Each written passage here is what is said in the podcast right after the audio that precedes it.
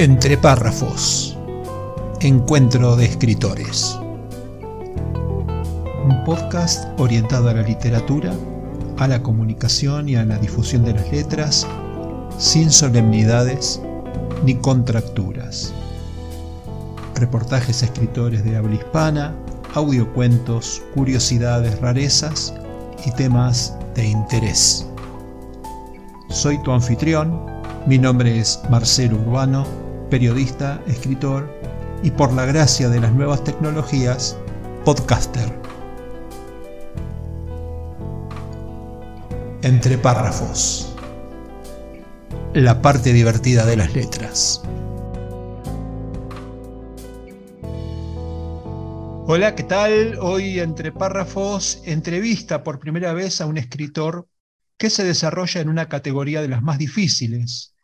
Su género, es el de cronista de guerra. Ojo que no es lo mismo que un corresponsal de guerra, quien un medio periodístico envía a la zona de conflicto a contar lo que observa. Un ejemplo de esto es, por ejemplo, Richard Kapuscinski, un veterano que escribió alguna vez que la guerra es el único fenómeno humano en el que todos son víctimas, todos pierden y todos terminan infelices. Bueno, nuestro invitado es el comodoro mayor Alejandro Vergara rescatista de la Guerra de Malvinas, que ha decidido contar de primera mano lo que vivió en un libro titulado Malvinas, Palas al Rescate, donde cuenta la gesta de los helicópteristas. Desde su experiencia, participó de 75 operaciones de búsqueda y rescate y voló 99 horas sobre las islas. Tenían cuatro aeronaves de las que disponían y cumplieron un rol fundamental para salvar la vida de muchos camaradas. Su libro, Palas al Rescate, cuenta esas heroicas páginas de nuestra historia desde el 3 de abril hasta el 7 de junio de 1982. Oriundo de la ciudad de Mendoza, donde nació en 1956, nuestro entrevistado egresó de la Escuela de Aviación Militar como alférez de cuerpo de comando en 1978, tenía 22 añitos. Posteriormente realizó el curso de aviador militar, egresando en 1979. Fue distinguido por la Fuerza Aérea Argentina por su participación en el Teatro de Operaciones de Malvinas y condecorado por el Congreso de la Nación Argentina como combatiente en el conflicto de, de las Malvinas. En el año 2019 presentó el, libro Malvinas, Palas al Rescate y en 2022 Malvinas, Palas al Rescate, segunda edición ampliada, que fue declarada de interés por la Honorable Cámara de Diputados de la Nación.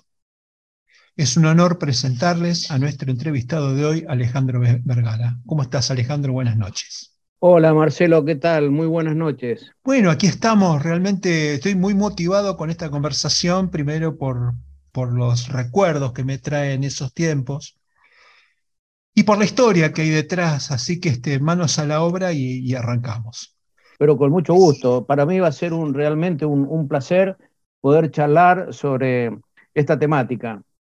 Bueno, aquí vamos. Decía que sos un escritor testimonial, un cronista desde el mismísimo teatro de operaciones.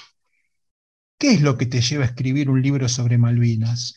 Y, otra cosita que te quería consultar es si te clasificas de otra manera como escritor. Si estás de acuerdo con esto que yo decía, que vos sos cronista de guerra. Bueno, mira, en, principio, este, eh, creo que la palabra cronista de guerra eh, es un poco, eh, es muy abarcativa para mí. yo simplemente me considero un, un escritor en el cual he querido plasmar en la historia de, nuestra participación eh, de nuestro escuadrón, en el, escuadrón helicópteros en la guerra de Malvinas, dentro de lo que fue el accionar de la Fuerza Aérea, relatar eh, lo que había acontecido con, nuestro escuadrón y en particular con los helicópteros Bell 212, que es el que tuve el privilegio de volar en Malvinas. Y realmente eh, yo sentía que tenía la necesidad de escribir eh, todas esas experiencias y todas esas vivencias que nosotros tuvimos en Malvinas, porque a decir verdad, eh, poco se había escrito y mm, sentía una obligación institucional, primero con la Fuerza Aérea Argentina, para que esto pudiera quedar escrito eh, en la historia de, de la colección de historia aeroespacial, que es la que auspicia todo este tipo de, libros o relatos. Y en segundo eh, término, que eh, pudiera llegar estas, estos relatos, estos que hemos puesto en cada uno de los capítulos de este libro, pueda llegar a la ciudadanía de una forma muy simple, de una forma en que se pueda interpretar cuál fue el accionar de nuestro escuadrón en la actividad que nosotros desarrollamos, que era la de búsqueda y rescate en combate. Esa fue la tarea por la cual nosotros fuimos a Malvinas. Y realmente... ¿Cómo era la tripulación? ¿Quién viajaba junto a ti?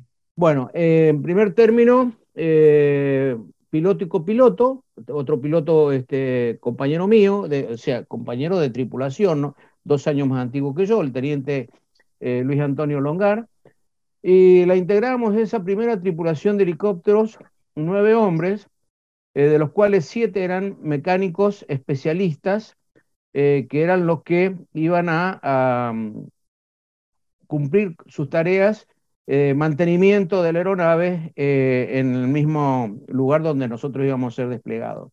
Te aclaro que en un principio no sabíamos a dónde íbamos a ir y eso recién tomamos conocimiento en una reunión que tuvimos en la primera brigada aérea del Palomar el día previo a Malvinas, el día primero de, abril, nosotros tomamos conocimiento ahí eh, realmente que íbamos a ir a Malvinas. Nosotros pensábamos que, eh, como siempre acostumbrábamos a ir en apoyo a todos los escuadrones aeromóviles o los escuadrones de caza que hacían sus ejercitaciones en distintos teatros y específicamente en la zona sur de, nuestro país, pensábamos que íbamos a acompañar en esta oportunidad a un escuadrón en una ejercitación.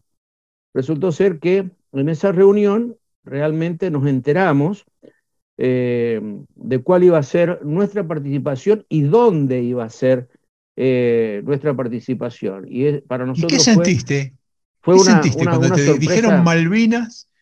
Bueno, te imaginas que eh, todos los que estábamos en ese auditorio, que eran alrededor de 300 personas, todos pilotos, navegadores, integrantes de lo que iba a ser el despliegue al día siguiente de los medios de la Fuerza Aérea hacia Malvinas, eh, que era lo que iba a completar la operación Rosario que iba a realizar la Armada con algunos elementos del ejército. Eh, la Fuerza Aérea iba a desarrollar un plan que se, se llamaba Plan Aries, que era toda la participación con nuestros medios de transporte de apoyo a esa recuperación de las Islas Malvinas. Y es ahí donde te decía, eh, Marcelo, que eh, tomamos conocimiento ese mismo primero de abril, desplegamos de Palomar después a Comodoro Rivadavia y ya el 2 de abril estábamos listos para hacer el cruce eh, a Malvinas, de acuerdo a lo que estaba estipulado en ese plan. era un plan que en un principio iba a hacer la recuperación del aeródromo, o sea, del aeropuerto de Puerto Argentino, y ahí se iba a instalar este, un, equipo de control de terminal aérea con algunos elementos de Fuerza Aérea, más el Grupo de Operaciones Especiales, el Estado Mayor, de modo tal de poder eh, contribuir al esfuerzo de eh, lo que se iba a desarrollar o lo que había desarrollado, se estaba desarrollando con los medios navales y algunos medios de, del ejército en la Operación Rosario. Eh, fue mucha alegría, mucha satisfacción tomar conocimiento ahí. Eh, nosotros pensábamos, éramos muy jóvenes realmente de edad y de jerarquía, éramos en esa reunión, eran los más modernos, los oficiales más modernos de toda esa reunión. Ya te digo, éramos más o menos entre 250 y 300 oficiales eran soldados de carrera, digamos, ¿sí? Eh, no eran colimbas. No, no, no. Nosotros oficiales, eh, en esa reunión solamente participamos oficiales, eh, que éramos los pilotos y los comandantes de aeronaves, todos los que íbamos a, formar parte de las tripulaciones, que iba a comenzar con el despliegue ese mismo primero de, abril.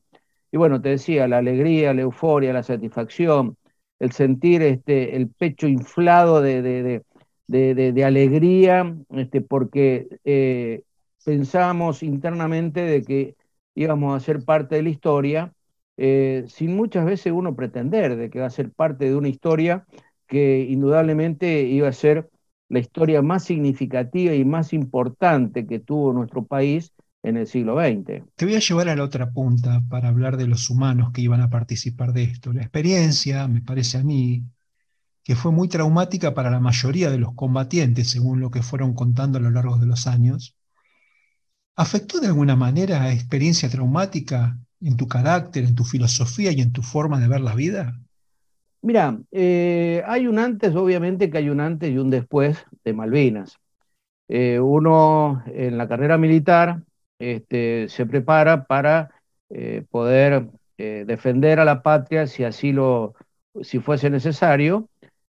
uno durante todas sus etapas de aprendizajes y, mientras uno va volando distintos sistemas, distintas aeronaves, va ah, interiorizándose y capacitándose cada día más para poder cumplir el día que a uno le toque defender a la patria, cumplir su función de una forma muy eficaz y forma muy eficiente.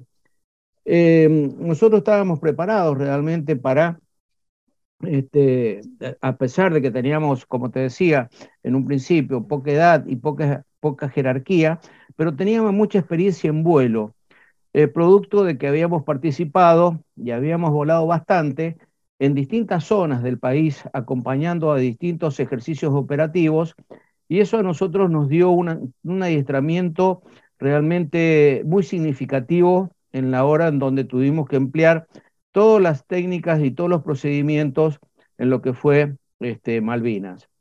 Sea, es decir, que estábamos muy, muy bien preparados. Y no solamente que estábamos bien preparados, sino que también teníamos lo mejor de lo mejor en cuanto a helicópteros porque los helicópteros que conformaron nuestro escuadrón en Malvinas, el escuadrón estuvo integrado por dos helicópteros pesados Chinook de gran porte y dos helicópteros medianos, este, los Bell 212, que son los helicópteros que yo volé, y es el, testimonio que hemos dejado en el libro Malvinas Palas al Rescate, eh, de todo nuestro accionar en Malvinas.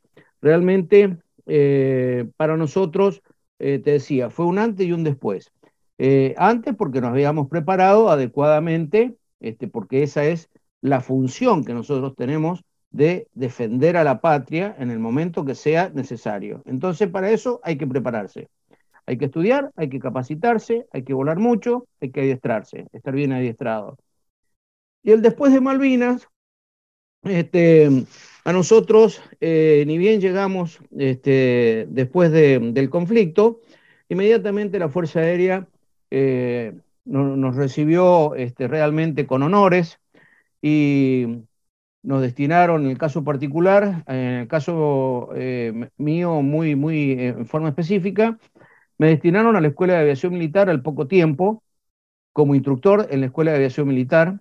es decir, que la Fuerza Aérea fue consciente de lo que fue la guerra, el esfuerzo que hizo la Fuerza Aérea en el conflicto del Atlántico Sur, e inmediatamente eh, todas sus tripulaciones, cuando regresaron, eh, comenzaron a volar eh, nuevamente tratando de realizar un adiestramiento y continuar con todas las obligaciones y todas las responsabilidades que tiene la Fuerza Aérea, que es el cuidado del espacio aéreo.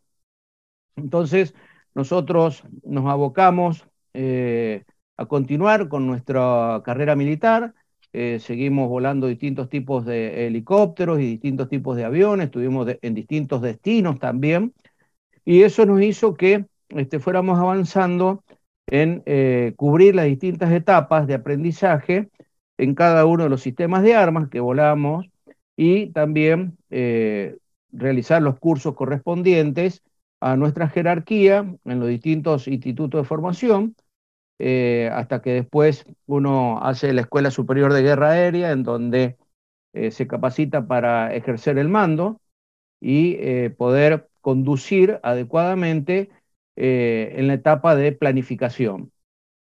Este, bueno, todo eso lo pudimos realizar sin ningún tipo de inconveniente, dado que nosotros en las tripulaciones éramos eh, personal calificado para integrar esas tripulaciones, oficiales y suboficiales. Los oficiales cubríamos el rol de piloto y copiloto y eh, los suboficiales el rol de mecánico de aeronave o la especialidad que tenía que cumplir, operador de carga, artillero de a bordo, este, según la, especialidad y, el tipo de vuelo que se iba a realizar, era el personal que nosotros llevábamos a bordo. Me, quedó una duda respecto de si no viajaban médicos con vos en tu tripulación. Bueno, eh, los médicos eh, se acoplaron este, cuando empezamos a hacer los vuelos de rescate en combate, eh, se acoplaron a nosotros en forma voluntaria, sin estar ellos registrados. nosotros tenemos un registro que se llama registro de tripulantes o de tripulaciones, en donde se va anotando el, historial de cada uno en cada uno de los vuelos, en cada una de las actividades que uno desarrolla. estos médicos, que eran los médicos de nuestra base, en la base aérea militar Cóndor, donde tuvimos la mayor parte del conflicto, eh, no, tenían em, la, responsabilidad de volar integrando una tripulación. Ellos tenían que atender en, el puesto de sanidad de la base, eh, cumplir con su rol de, de médicos pero, este, ¿qué fue lo que sucedió por lo cual ellos integraban también nuestras tripulaciones? Normalmente, las eyecciones que se hacían de los pilotos eh, de caza que eran derribados en combate y que tenían la posibilidad de eyectarse de un avión de combate, lo hacían muchas veces en condiciones eh, no estandarizadas. ¿Qué quiero decir con esto? Que eran eh, unos, unos procedimientos en donde en pocos segundos tenía que decidir si este, tenía que efectuar la, eyección y salir del, avión, abandonar el avión.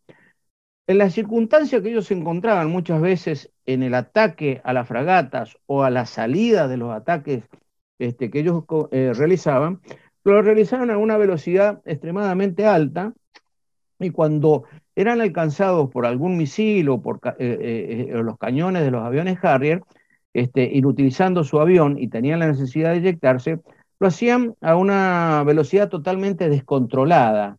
Entonces, la eyección era descontrolada y cuando el piloto ah, realiza una, una eyección descontrolada, sufre algún tipo de consecuencia en su físico.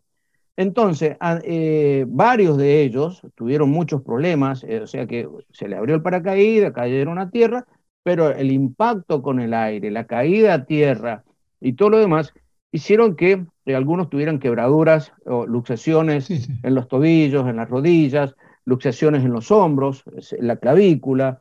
Este tiene sus consecuencias, la velocidad tiene sus consecuencias, digamos. El exceso del estándar o por afuera del estándar tiene sus consecuencias. Exactamente. Entonces, eh, cuando íbamos nosotros en esos vuelos de, rescate en combate, se acoplaba voluntariamente este, uno, eh, de los médicos, este, nosotros teníamos dos médicos, el capitán, el, primer teniente Beranek y el primer teniente Fernando Miranda Avos, que eran los dos médicos que teníamos en el escalón sanidad este, en nuestra base eh, de Fuerza Aérea y teníamos dos eh, también y, los soldados de camillero. Los, los médicos iban en forma voluntaria, integrando la tripulación, para poder asistir a ese piloto que nosotros encontramos y que muchas veces estaba con este, un deterioro físico bastante importante. Había otros que no, que no tenían ningún tipo de, secuelas, digamos, físicas después de su inyección, pero este, un par de ellos tuvieron que ser atendidos y menos mal que iba el, médico a bordo porque realmente este, a partir de ese momento se le comenzaron a, practicar todos los procedimientos de primeros auxilios, es decir, que eh, los médicos cumplieron un rol este, muy importante dentro de las tripulaciones sin estar este, ellos previstos eh, como integrantes de las tripulaciones de rescate. Nos vamos a empezar a meter ya directamente con la parte técnica de tu libro, por lo cual te propongo, si querés, hacemos un cortecito acá para este, relajarnos un poco, para distendernos, hablar algunas cositas de la literatura y en dos minutos retornamos. Sí, me parece bárbaro. Adelante. Perfecto. Entre párrafos, curiosidades, rarezas, misceláneas y datos inútiles, pero literarios. Humor literario en entre párrafos, la parte divertida de las letras. ¿Quiénes me juzgan?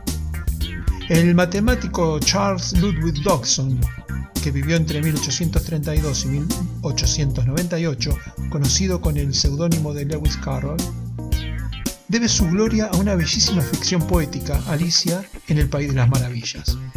Aunque es innegable que Alicia fue destinada a los niños, su alegoría, objeto de infinita interpretación, está fuera del alcance de la mente infantil.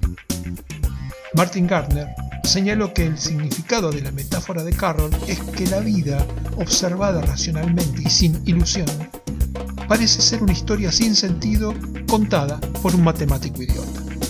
Se nos ha hecho observar también que el enjuiciamiento de la sota de corazones prefigura el proceso de Franz Kafka. Cuando ellos llegaron, el rey y la reina de corazones ya estaban sentados en sus tronos, con una gran multitud reunida a su alrededor, toda clase de pequeñas aves y bestias y el mazo completo de la baraja. La sota estaba ante ellos, encadenada, con un soldado a cada lado para custodiarla y cerca del rey estaba el conejo blanco con una trompeta en una mano y un rollo de pergamino en la otra. Alicia nunca había estado en un tribunal de justicia, pero había leído sobre ellos en los libros y se sentía muy orgullosa de comprobar que conocía el nombre de casi todo lo que había allá. Ese es el juez, se dijo a sí misma, por su gran peluca. El juez, dicho sea de paso, era el rey, y como llevaba su corona sobre la peluca, no parecía nada cómodo y ciertamente no estaba elegante.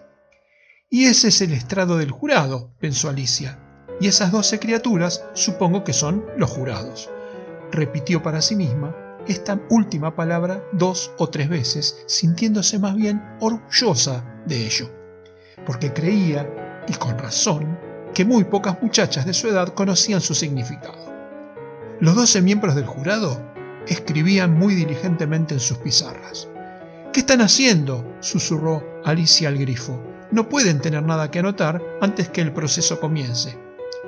Están anotando sus nombres, susurró el grifo en respuesta, por miedo a olvidarlos antes del final del proceso.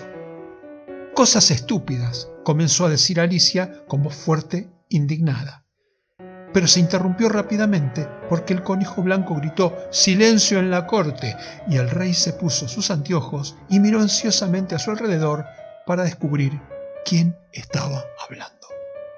Alicia pudo ver, tan bien como si estuviera mirando por sobre sus hombros, que todos los miembros del jurado estaban escribiendo cosas estúpidas en sus pizarras, y aún pudo darse cuenta de que uno de ellos no sabía deletrear estúpidas y que tenía que pedir a su vecino que le dijera cómo hacerlo.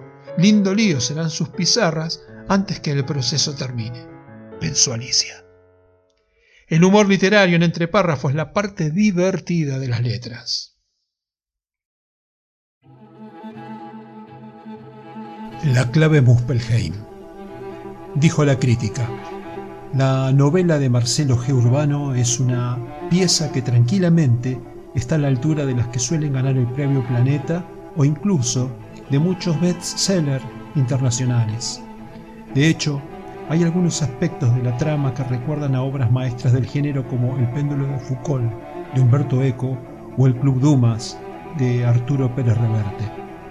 A veces los milagros ocurren y es toda una fiesta cuando esto sucede. La clave Muspelheim es una masterclass sobre cómo escribir una novela con recursos clásicos de ficción histórica, pero también del documental y del cine de suspenso. Suplemento Cultura Diario Hoy Día Córdoba, Cesari Novek. Para adquirir el libro en formato papel solo para Argentina, https barra barra marcelogeurbano.com.ar slash tienda. Para Latinoamérica y Europa, adquirirlo en la tienda del autor en amazon.com, tanto en formato papel como en ebook. La clave Muspelheim.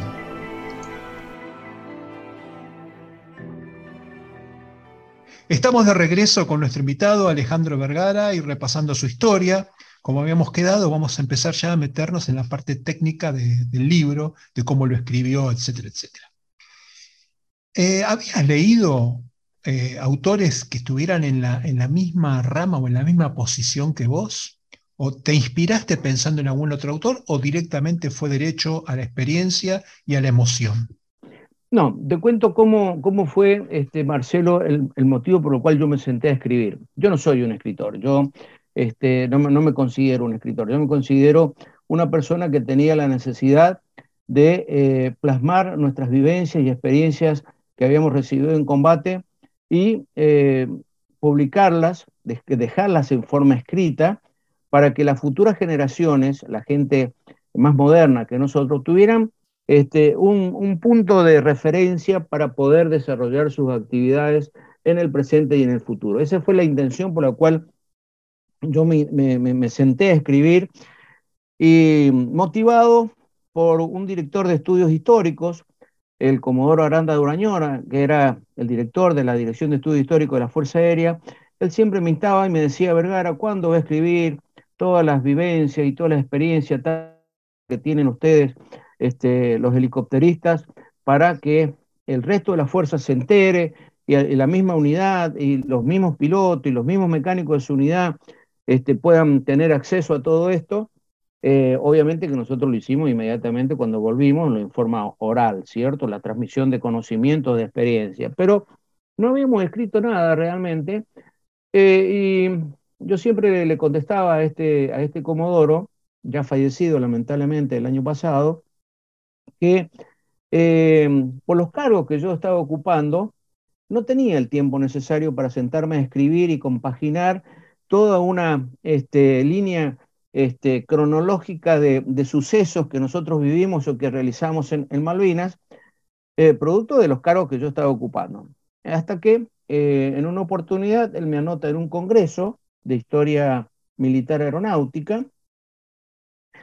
Y bueno, ahí este, me sentí en la obligación de preparar un temario, o sea, me, anotó en forma este, compulsiva. Compulsiva me anotó. Te, obligó. Me obligó, en una palabra, porque yo no sabía que él me había anotado. Entonces después me llama y me dice, mire, lo anoté en un congreso. Este, le digo, pero ¿y qué, voy a hablar? Yo, si yo no, no me anoté, no, le digo, me anotó, lo anoté yo, dice, porque usted tiene que explicar este, en este congreso algo de las cosas que ustedes hicieron en Malvinas. Entonces, yo preparé un temario que se llamó Rescate en Combate. Ese fue el puntapié inicial para darle después a este Comodoro, eh, que siempre me decía, Vergara, usted tiene que escribir, usted tiene que escribir sus vivencias con sus compañeros y demás. Y bueno, hasta que eh, me retiré, y después de que me retiré, él me, seguía abordando diciendo, ¿cuándo voy a escribir? Eh, y realmente yo ya no tenía argumentos para darle, porque a partir de ese ya no era la falta de tiempo. Tenía tiempo, tenía tiempo. Entonces, este, realmente sentí la, necesidad y el compromiso este, para con este Comodoro y con la institución de poder sentarme a, esbozar qué era lo que iba a escribir y cómo lo iba a escribir. Entonces, este, ni bien me retiré en el año 2016, al poquito tiempo, como disponía realmente de, un tiempo considerable, este, como para poder pensar y ordenarme mentalmente y, este, en forma cómo iba a desarrollar todas las experiencias y las vivencias que nosotros teníamos. Entonces me senté a escribir de a poquito, hice una línea de tiempo en forma cronológica dijo, y dije, quiero empezar desde este punto y quiero llegar a este otro punto. Y en el medio ir intercalando con algunos puntos importantes que nosotros habíamos desarrollado en Malvinas. Entonces, de a poquito fue tomando forma el primer libro que escribí entre el 2016 y el 2019, que hice la, la, presentación de Malvinas Palas al Rescate, la primera edición, digamos, y lo dividí en capítulos, eh, lo dividí eh, en, los, en los rescates que nosotros realmente, los vuelos más importantes que nosotros desarrollamos en Malvinas. Y realmente eh, a medida que iba escribiendo y me iba acordando y, también iba consultando algunos documentos en la Dirección de Estudios Históricos y algunos documentos y algunos libros cotejando algún tipo de, información, em, la cosa fue, me fue eh, llevando solo, digamos, eh, Marcelo, porque cuando uno se empieza a hacer algo con gusto realmente, se empieza a apasionar. Y yo soy un apasionado de las cosas que realmente las hago, porque las hago con mucha intensidad, con mucha pasión, con mucho corazón. Este, y ah, yo veía que, la cosa iba tomando forma.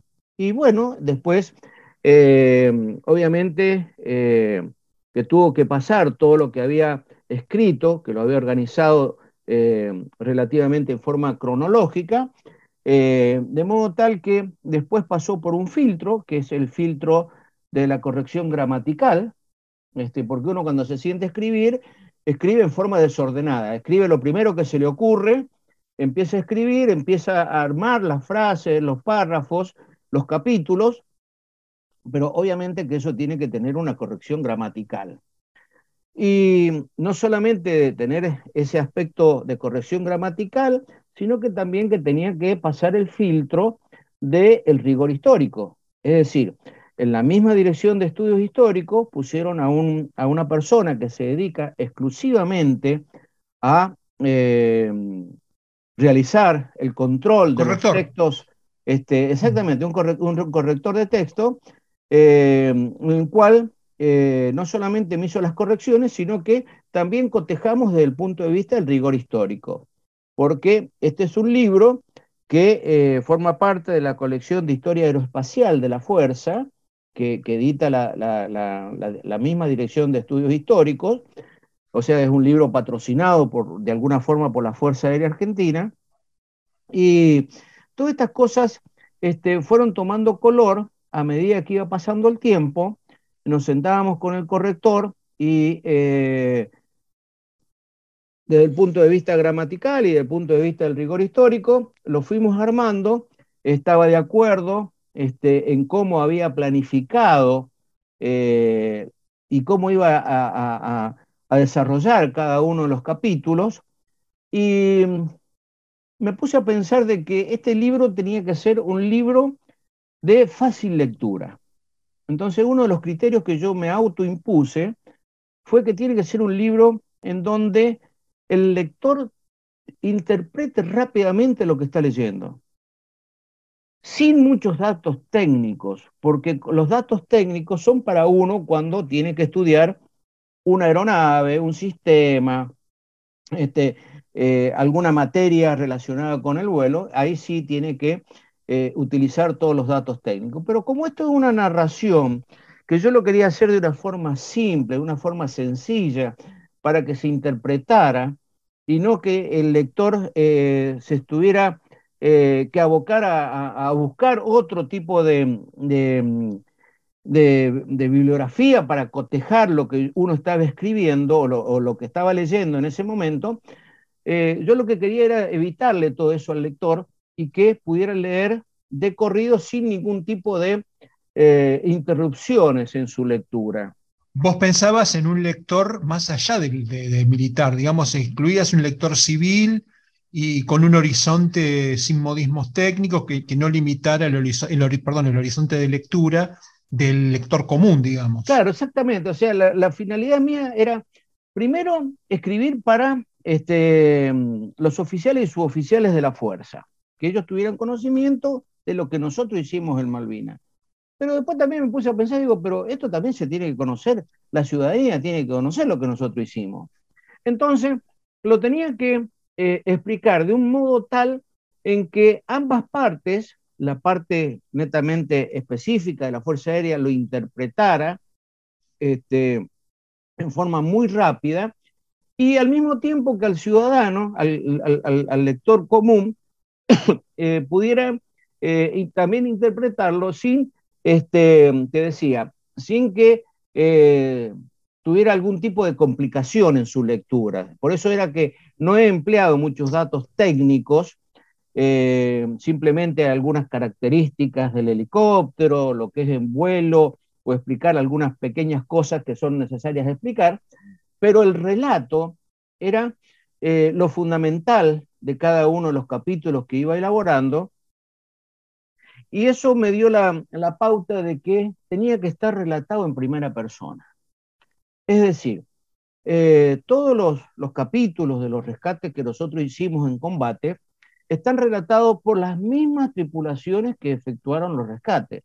Es decir, no están escritos por mí todo el libro y todo lo, lo, que está en la, contenido en el libro. Porque yo obviamente no volé todas las horas, no volé los dos helicópteros, no volé todas las misiones. Entonces, con mis compañeros de escuadrón, los pilotos, los suboficiales mecánicos, operadores y artilleros, yo los participé, les dije cuál era, en términos generales, eh, eh, el, el, objetivo que me había impuesto y me empezó a llegar los relatos de cada uno de los vuelos con las cosas detalladas de tal forma que eh, no hacía prácticamente necesario, no se hacía necesario hacer correcciones en, cuanto al contenido eh, general del, texto. Sí, había que este, hacerle correcciones desde el punto de vista gramatical. Sí, este, semántica, eh, alguna claro, los, los, los, tiempos verbales y demás que coincidieran. Este, y lo bueno que, mm, que, pude lograr después, digo yo, bueno, he tenido aceptación por la parte de mi escuadrón. Muy bien. Mis compañeros, los pilotos, los oficiales, todos han colaborado de modo tal de que yo voy a elaborar el libro con este, forma cronológica, como sucedieron los hechos corroborados con las planillas de vuelo, según los días, las horas y demás, y, las misiones que se hicieron. Y después dije, bueno, pero esto tiene que tener otra pata. Y la otra pata de cada uno de los capítulos era que este, dije, había pensado en un principio, digo yo, pero acá estaría bueno que el libro, en la parte eh, eh, correspondiente a cada uno de los vuelos, en cada uno de los capítulos, estuviera el relato de la persona que nosotros rescatamos. Entonces ahí me dio el impulso necesario también como para empezar a localizar a la gente que nosotros habíamos rescatado y pedirle, este, primero orientarlo en, qué, en qué estaba yo este, con la gente de mi escuadrón y eh, orientarlo a ver si este, se animaba a expresarme este, también con palabras sencillas, sin muchos datos técnicos, todo lo que él había sentido, la persona que nosotros fuimos a rescatar, lo que había sentido en el momento, por ejemplo, un piloto derribado en combate, un piloto de Mirage, eh, qué había sentido en el momento de su eyección, qué sintió cuando llegó a tierra, qué sintió después del ataque. Es que este ahí, vos sabés que ahí es donde está para mí la clave de tu, de tu libro. Porque una obra, o esta obra en particular, gira en torno a la guerra, pero en el fondo habla de las cosas que le pasan a los hombres. Entonces, ¿cómo vivieron tus camaradas eh, y vos la ausencia de la familia, el miedo a la muerte? ¿Cómo, cómo vivieron todo eso? Bueno, mira, eh, uno decir verdad, este, eh, un poco se abstrae de todo eso, se abstrae de la familia, se abstrae del miedo, de la muerte y todo lo demás, porque nosotros nos compenetramos este, en, hacer las cosas, porque te imaginas que no es lo mismo hacerlo eh, una tarea de rescate de un piloto en época de paz, en donde uno tiene todo el tiempo, no tiene una amenaza, no tiene, no tiene un enemigo, no tiene un oponente, a realizarlo en el campo de combate. Entonces, nosotros nos enfrascábamos en la misión que teníamos que desarrollar, cuidando los parámetros del vuelo, eh, eh, manteniendo los, los parámetros del ocultamiento hacia las patrullas aéreas de combate. Patrulla aérea de combate son aviones eh, compuestos por dos, por dos aviones, una patrulla aérea de combate está compuesta por dos aviones enemigos, y queríamos evitar que fuéramos detectados, que fuéramos vistos, como así también este, los comandos terrestres, no darle al enemigo la posibilidad de que nos vea. Y para eso nosotros realizamos procedimientos que fuimos aplicando a medida que se iban desarrollando los acontecimientos, específicamente en el mes de mayo, y eso hacía que uno, este, la, la aprehensión o el miedo, cuando uno estaba enfrascado en la operación que tenía que desarrollar y tratar de que fuera de la mejor forma, la forma más eficiente, es decir, pudiéramos cumplir con la misión que nosotros teníamos, que era la del rescate de ese piloto, y traerlo en el lugar donde había caído, traerlo a propias líneas a una de nuestras bases, este, nosotros ahí ya este, nos olvidamos de la familia, nos olvidamos del miedo, nos olvidamos, nos abstraíamos de, de toda situación que no fuera la que contemplaba el vuelo propiamente dicho. Y si a eso nosotros le aplicábamos este, en el relato de lo que eh, íbamos desarrollando en cada uno de los capítulos de los vuelos de rescate, el protagonismo o la otra parte del rescatado, eh, esto se transformó en un complemento ideal porque eh, realmente yo, yo veía la, la, satisfacción que tenía cada vez que terminaba un capítulo y cada vez que tenía que emprender el próximo capítulo con el relato de la persona que, habíamos ido a rescatar, este, eh, realmente es, un sentimiento este, muy, muy, muy personal, eh, es un sentimiento eh, donde uno ve este, la parte humana, este, si se puede decir así, en donde también está el agradecimiento por parte de la persona que nosotros hemos rescatado y hemos traído a propias líneas porque le hemos salvado de la muerte, o le hemos salvado de caer prisionero, o le hemos salvado porque el médico que iba a bordo atendía y después pudo atender en el escalón sanidad todas las problemáticas que le ocasionó la eyección. Entonces, eh, el hecho de relatar el libro en primera persona por las mismas tripulaciones que desarrollaron cada uno de los vuelos y al finalizar cada, cada capítulo lo relatado por la persona que nosotros fuimos a rescatar, eso realmente yo creo que es un plus este, en donde... Sí, sí, que le, da, eh, le, da, humanidad, le da humanidad al, relato. Claro, porque no está solamente lo que relatan los pilotos, que ya te digo, no está relatado este, en forma muy, muy, con muchos datos técnicos, sino también este, eh, eh, son conceptos que eh, son fáciles de interpretar. Y realmente... Alejandro, eh, nos devoramos 40 minutos de programa casi en un suspiro y tenemos todavía otro tanto que este, para seguir eh, trabajando. ¿Te parece que hacemos aquí la segunda pausa y a la vuelta continuamos con el mismo tema? Bueno. Entre párrafos, curiosidades, rarezas, misceláneas y datos inútiles pero literarios. Frases célebres en entre párrafos, la parte divertida de las letras. Todo se reduce a una simple elección. Empeñarse en vivir o empeñarse en morir. Rita Hayward y la rendición de Shawshank de Stephen King. Hasta que no tengan conciencia de su fuerza, no se revelarán. Y hasta después de haberse revelado, no serán conscientes. Ese es el problema. De la impresionante obra de George Orwell, 1984. La mayoría de los hombres son como hojas que caen y revolotean indecisas, mientras que otras son como los astros, siguen una ruta fija, ningún viento las alcanza y llevan en su interior su propia ley y trayectoria. Siddhartha, de Germán Hesse. La vida de los baños de mar y la vida de viajes me hacen ver que el teatro del mundo dispone de menos decorados que de actores y de menos actores que de situaciones. Marcel Proust, en busca del tiempo perdido. Mientras el corazón late, mientras el cuerpo y alma siguen juntos, no puedo admitir que cualquier criatura dotada de voluntad tiene necesidad de perder la esperanza en la vida. Viaja al centro de la Tierra, Julio Verne. Frases célebres en entre párrafos, la parte divertida de las letras.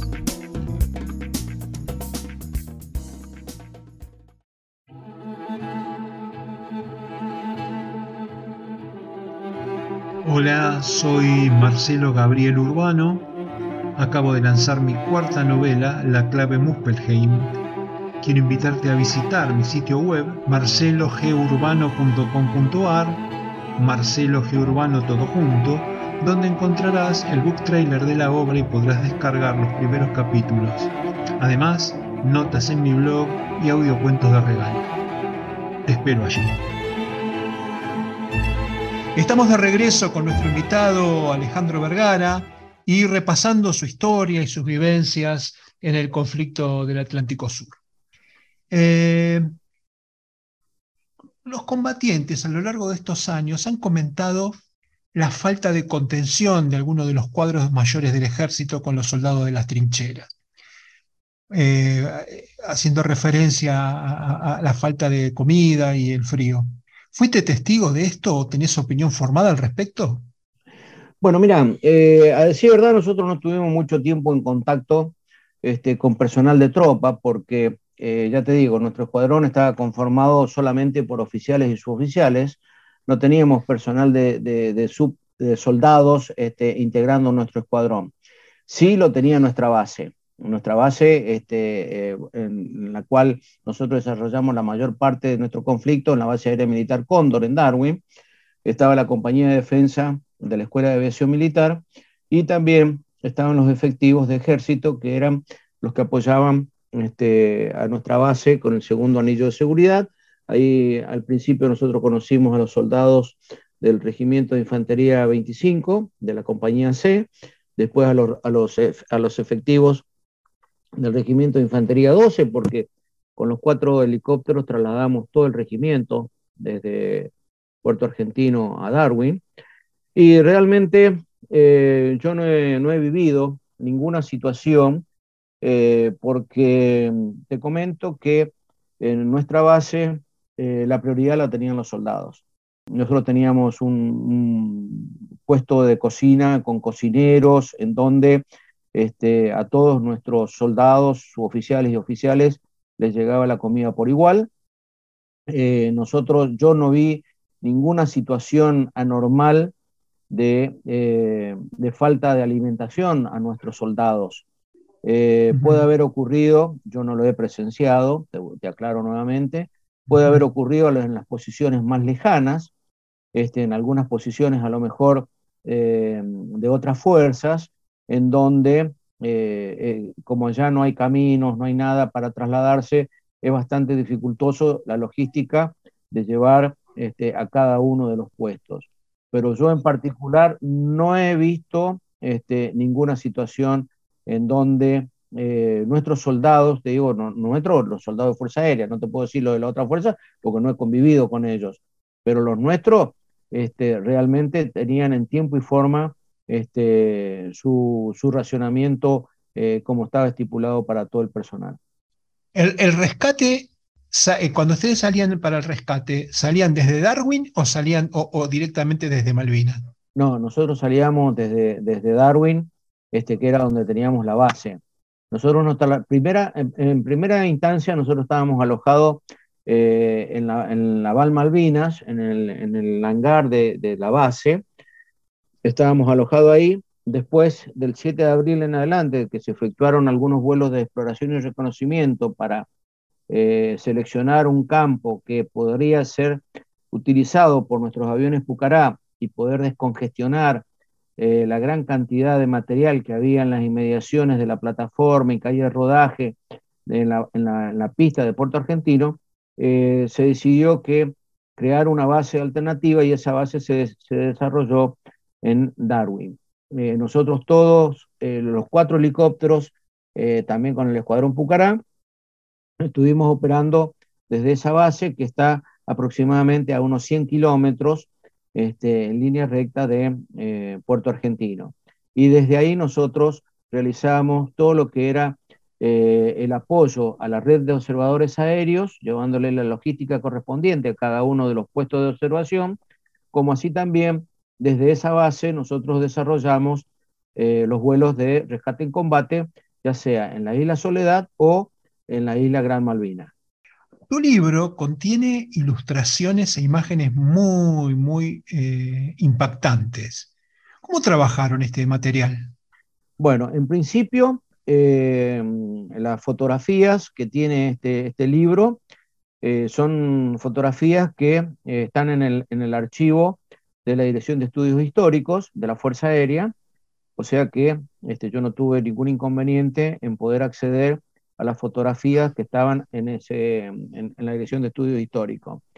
Eh, cuanto a los gráficos, por ejemplo, eh, los gráficos son elaborados este, de una forma eh, muy, muy simple, en el sentido de que abarca lo necesario que se, relata en ese capítulo o en ese tramo del, libro y eh, el itinerario que realizó el helicóptero, eso lo hicimos este, con eh, mi hija, que eh, ella es especialista en diseño gráfico, y yo le daba la orientación de cómo quería, este, utilizando la cartografía eh, del Instituto Geográfico Nacional eh, representar cada uno de los vuelos, este, y es así que salieron los gráficos en donde está el despliegue de, o el itinerario o el diagrama de los vuelos realizados en cada uno de los capítulos que este, está narrándose en el libro. Eso debe ser apasionante porque esto es, este, viste que el tema de las imágenes para los escritores de historia es, eh, es un, momento crítico porque es muy difícil conseguir bases de datos en donde estén los momentos históricos. Y vos todo eso lo tenés, es fantástico. Eh, a medida que yo iba desarrollando el libro, eh, me estaba dando cuenta de cosas que realmente no, no, las había previsto tan así. Porque si yo te dijera que cuando empecé a escribir iba a tener el producto de, eh, por ejemplo, Malvinas para el Rescate y la segunda edición ampliada, eh, desarrollada este, completamente eh, con, capítulos, este, con testimonios de la gente rescatada, con gráficos que ilustran a ese, a ese vuelo de rescate, con fotografías este, que ilustran a cada uno de esos vuelos, realmente para mí fue una cosa grandiosa y me me llenaba de satisfacción a medida que iba escribiendo cada uno de los capítulos, yo lo veía, este, eh, sí, pero a lo que me ha animado, este, realmente el coraje de, escribir y de narrar y de compaginar y de elaborar los gráficos y de seleccionar las fotografías, realmente eso, cuando, cuando yo me senté por primera vez a, diagramar lo que fue el libro, no lo tenía previsto y tampoco sabía cuál iba a ser el resultado final. Y realmente eh, charlando así como estoy charlando con vos y charlando con, otra gente y demás, me decía, realmente este, eh, estoy muy, muy satisfecho porque eh, no solamente escribí las vivencias y experiencias de, nuestros Beldos 12 en Malvinas, como así también algunas vivencias de los helicópteros que estuvieron en las bases continentales, con fotografías, con croquis, este, con los relatos en primera persona de cada uno de los, de los, de los, integrantes de la tripulación, este, y también este, con el complemento de, la persona que nosotros hemos rescatado y hemos traído a propias líneas.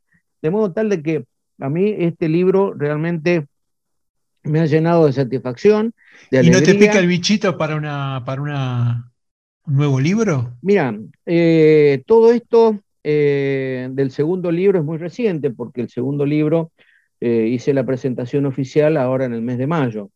Eh, tengo previsto, así como hice presentaciones en la ciudad de Mendoza y he hecho presentaciones también en la, ciudad de Rosario, tengo previsto hacer presentaciones del libro en la provincia de Córdoba, porque no solamente cuando yo voy a dar la, presentación del libro, que voy con un par de, eh, personas que me acompañan, que tienen injerencia y tienen participación en el libro, como por ejemplo eh, me acompaña en la gran mayoría de las veces eh, el que escribió el prólogo, el que escribió el prólogo y que relata también sus vivencias que él experimentó y que gracias a una vivencia que él tuvo, se dio cuenta realmente de lo valioso que era tener el helicóptero rescate en Malvinas. Este, y, esa, eh, esa persona, que es nada más y nada menos que un ex jefe de la Fuerza Aérea, eh, veterano de guerra de Malvinas, me estoy refiriendo al brigadier general, veterano de la guerra de Malvinas retirado, Mario Miguel Callejo, que este, fue jefe de la fuerza y que eh, este, él integrado como piloto de combate uno de los escuadrones más emblemáticos que tuvo Malvinas, que fueron los aviones Mirage, los M5 Dagger, tuvimos dos escuadrones, uno en la base de San Julián y otro en la base de Río Grande. Él formaba parte de la base de, San Julián. Eh, y, otra, y, siempre llevo este, alguna de las personas que pueda, eh, de las que hemos rescatado, siempre yo la, las invito a que me acompañen a hacer las presentaciones. Es decir, eh, en las presentaciones también he querido darle una impronta en donde salir de lo esquemático de lo que es una presentación de un libro y hacerla un poco más amena, hacerla un poco más llevadera, hacerlo un poco este, eh, eh, eh, contando algunas pequeñas cosas que tiene el contenido del libro y poder hacerlo en la misma presentación. Este, eso a la gente le ha gustado mucho realmente. Es una forma muy particular y me he dado cuenta que que me ha dado muy buenos resultados porque en las presentaciones que hice, eh, eh, hice acá en Buenos Aires, hice en, el Círculo de la Fuerza Aérea, sala llena, eh, en el complejo Lepag en la ciudad de Mendoza, salón completo, en, el, en Rosario, en el complejo cultural Roberto Fontana Rosa, también salón completo, ¿Quién, se ocupa de la prensa del evento? ¿Lo, organizás vos? ¿Lo organiza el ejército? Perdón, la, Fuerza Aérea. Eh, a, mí, a mí me patrocina, digamos, de alguna forma este, em, eh, la Secretaría General de la Fuerza Aérea y más particularmente en este año, es un año emblemático, que son este, el, el 40 aniversario de la gesta de Malvinas y de nuestro bautismo de fuego, he recibido y sigo recibiendo y lo voy a seguir recibiendo porque eso ya, ya eh, está establecido así, eh, todo el, apoyo de la publicidad y las coordinaciones y la logística este, como para poder hacer las presentaciones en distintos lugares eh, con todo el apoyo que me da la Fuerza Aérea a través de la Secretaría General, a través del el Comando de Alistamiento y Adiestramiento que nos pone un avión para que nosotros podamos trasladarnos a distintos lugares, este, y también las unidades, porque no solamente en el lugar donde vamos hacemos la presentación del libro en un lugar de la ciudad, sino que también eh, em, em, elegimos lugares donde también hay unidades de Fuerza Aérea, entonces le damos charlas a todo el personal de la unidad y también elegimos una escuela, este, una o dos escuelas, para ir a dar charlas e interiorizarlos de lo que fue nuestro accionar de, eh, de, las personas que nosotros eh, vamos a, hacer no solamente la presentación del libro, sino que también damos charlas de Malvinas, este, contando las experiencias de cada uno de nosotros en ambientes educacionales. Es decir, que eh, es como un combo, digamos, en donde la gente que me acompaña, que son todos veteranos, no siempre son los mismos, son diferentes, son todos veteranos de la Guerra de Malvinas, algunos oficiales, algunos otros son suboficiales también, este, que me han podido acompañar eh, en cada uno de estos eventos, en cada una de estas presentaciones, en cada una de estas charlas, y realmente eh, para nosotros es muy satisfactorio porque es una forma de malvinizar, más en este año tan particular, como te decía, que es el 40 aniversario de nuestro bautismo de fuego, eh, de los 40 años de Malvinas, eh, donde también eh, nosotros nos enfocamos mucho en la juventud, en, los chicos de escuela primaria, de la secundaria, este, de modo tal de poder que ellos reciban de primera, de primera persona, este, de, primera mano, este, los relatos de, y en particular de algunos relatos que contiene este libro, Malvinas Palas al Rescate, como así también las vivencias que cada uno vivió en su respectivo escuadrón. ¿Y este libro en, esas reuniones se comercializa, se entrega sin cargo? ¿Cómo es? No, este, em, yo lo, entrego a bibliotecas, algunas bibliotecas, este, lo entrego como material para, consulta, para que se pueda integrar este, el, cuadro, digamos, de, libros que tiene eh, dispuesta esa biblioteca para que sean elementos de consulta, este, de lectura y de consulta y de cotejo de información, eh, como así también eh, en los lugares donde yo voy este, se comercializa porque con lo recaudado de este libro este, tiene un fin posterior que es el de colaborar eh, yo elegí el área de la sanidad. En el área de la sanidad, yo elegí que con el primer libro y todo lo recaudado de la venta del primer libro, quería montar em, en los hospitales aeronáuticos de la Fuerza Aérea una sala de internación para un veterano de guerra de Malvinas y un acompañante que tenga toda la infraestructura necesaria y apropiada y el confort necesario para que ese veterano, este, al margen de todo lo que es eh, su, situación de internación o, este, su situación médica, pueda estar en un ambiente realmente confortable, agradable. Entonces, la idea era, eh, te decía, de montar eh, en los hospitales aeronáuticos de Buenos Aires y el de Córdoba una sala de internación con todo ese confort eh, que sale de, los, eh, de la recaudación de, este primer libro. Ya se hizo eh, la inauguración el mismo 2019 en el Hospital Aeronáutico Central en, Pompeya. Hay una sala de, internación que lleva el nombre Sala este, Veteranos de Malvinas. y se está haciendo en este momento eh, porque no lo pudimos hacer en su oportunidad, porque en el 2020, justo cuando estábamos haciendo lo propio en, el Hospital de Córdoba, nos toma el tema este de la pandemia.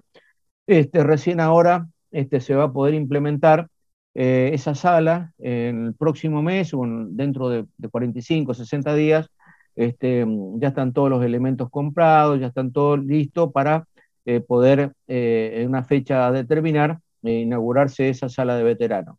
Y con este segundo libro, con todo lo recaudado de, la venta de este libro, que no son muchos ejemplares, es una edición que tiene mil libros nada más, vamos a apoyar a los dos geriátricos de la Fuerza Aérea, este, que tiene uno en, en, en, en Ezeiza, acá en, Buenos Aires, y el otro lo tiene también en la ciudad de Córdoba. De modo de poder este, brindar una sala de esparcimiento al personal que esté este, internado este, ahí en esos, en esos geriátricos, en donde se le brinde un confort este, un poquito más, este, que sea algo más llevadero, este, con una colaboración este, de, elementos y de cosas en donde eh, yo eh, se, pueda eh, satisfacer algunas necesidades del personal que está ahí internado obviamente que se comercializa a un precio que no es un, valor como un libro común y corriente que se puede comprar en cualquier librería, ¿cierto?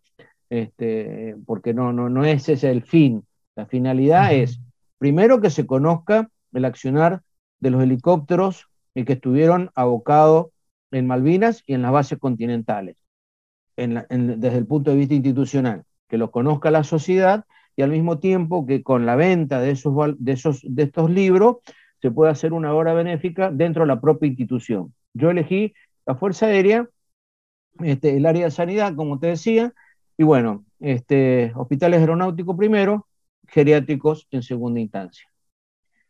Me gustaría saber cómo vive un militar de carrera eh, eh, jubilado, ustedes le llaman retirado. Sí, pasa, pasa, como decimos nosotros, a la pasividad, ¿cierto? Eh, pasa al retiro, al retiro, al tal merecido retiro después de tantos años de servicio, de brindarle a la institución y a la patria.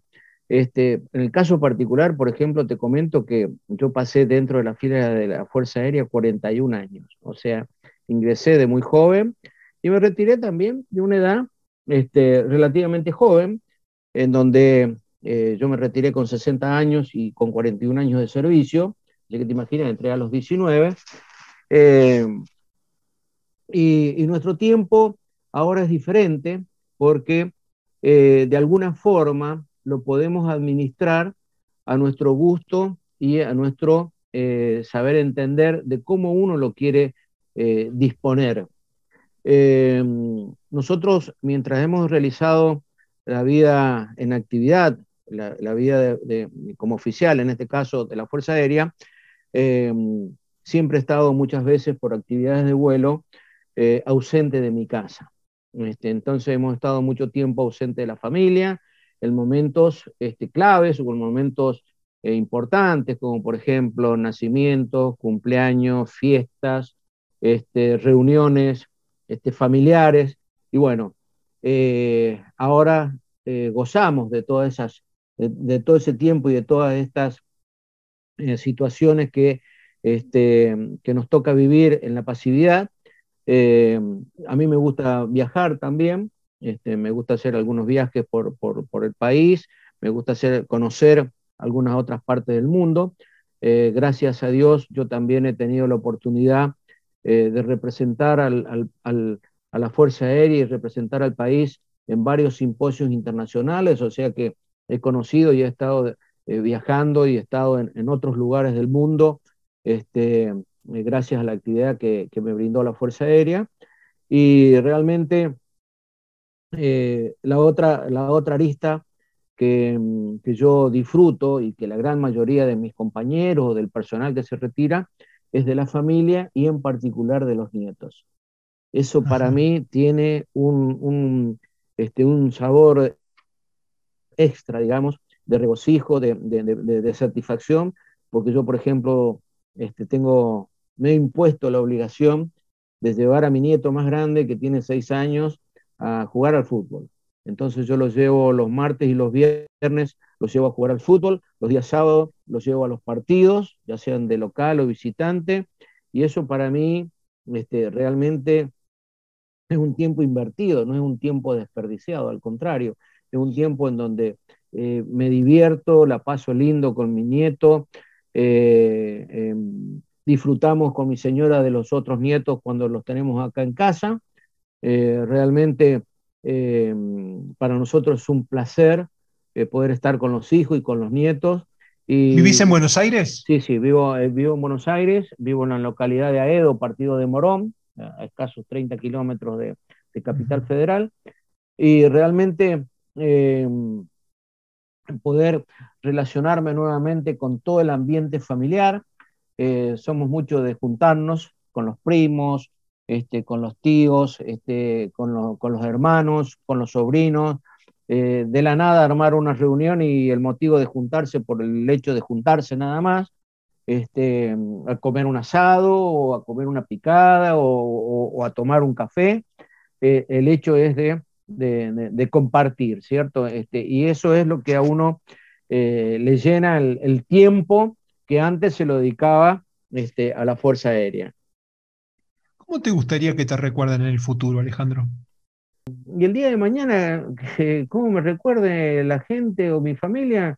Em, como una persona tranquila, normal, este, servicial muchas veces, eh, siempre atento a lo que uno le pueda ofrecer, a, en este caso, a mi familia, a mis hijas, a mis nietos, este, o, a mis familiares, a mis hermanos o, a las personas que están alrededor mío, de poder darle una mano cuando lo necesita o, ayudarlo en, alguna cuestión particular.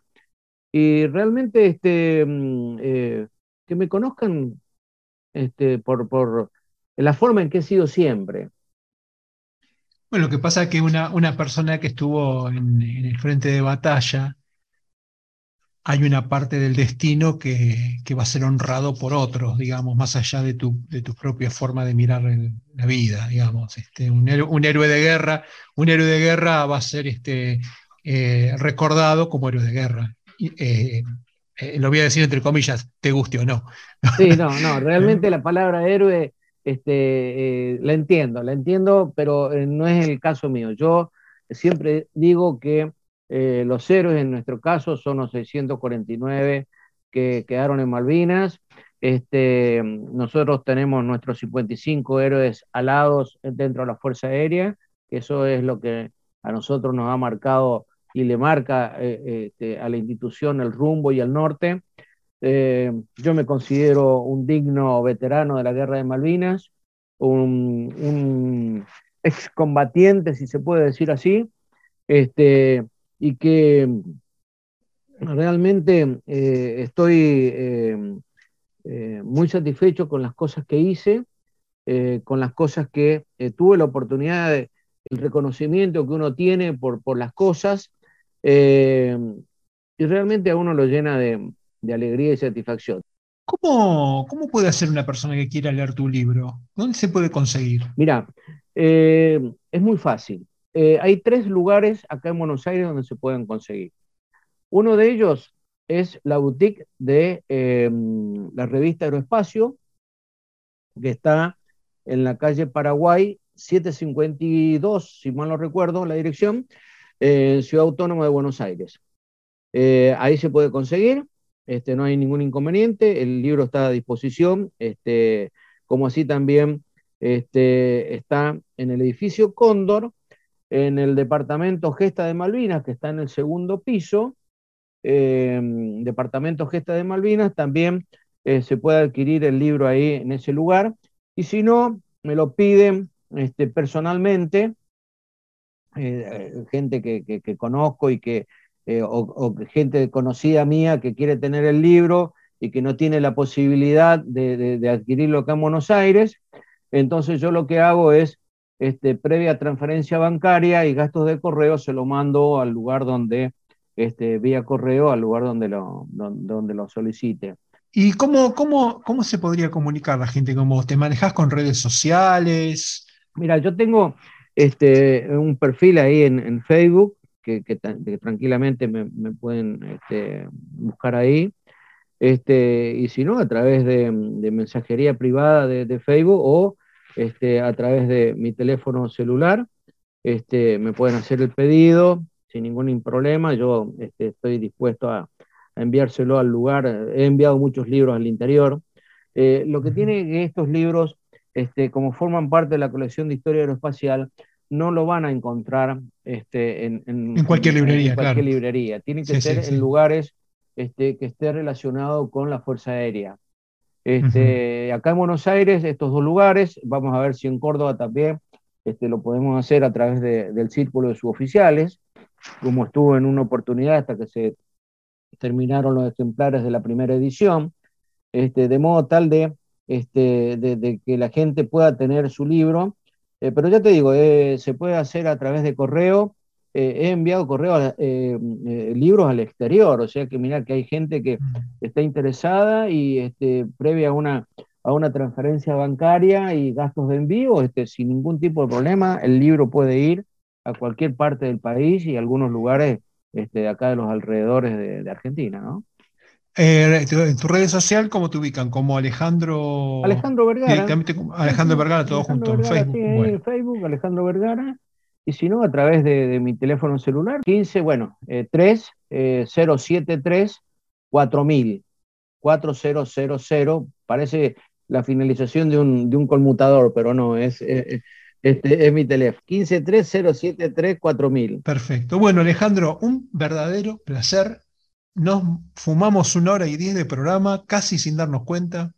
Ha estado muy entretenido el asunto, yo la pasé bárbaro, no vos, espero que también. Así que bueno. Gracias, muy amable, hasta cualquier momento. Hasta pronto.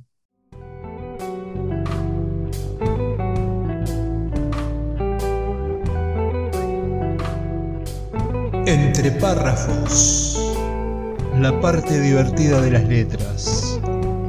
Nos encontramos todos los jueves y durante la semana, avances, lecturas y muchos párrafos para compartir. Los espero la próxima.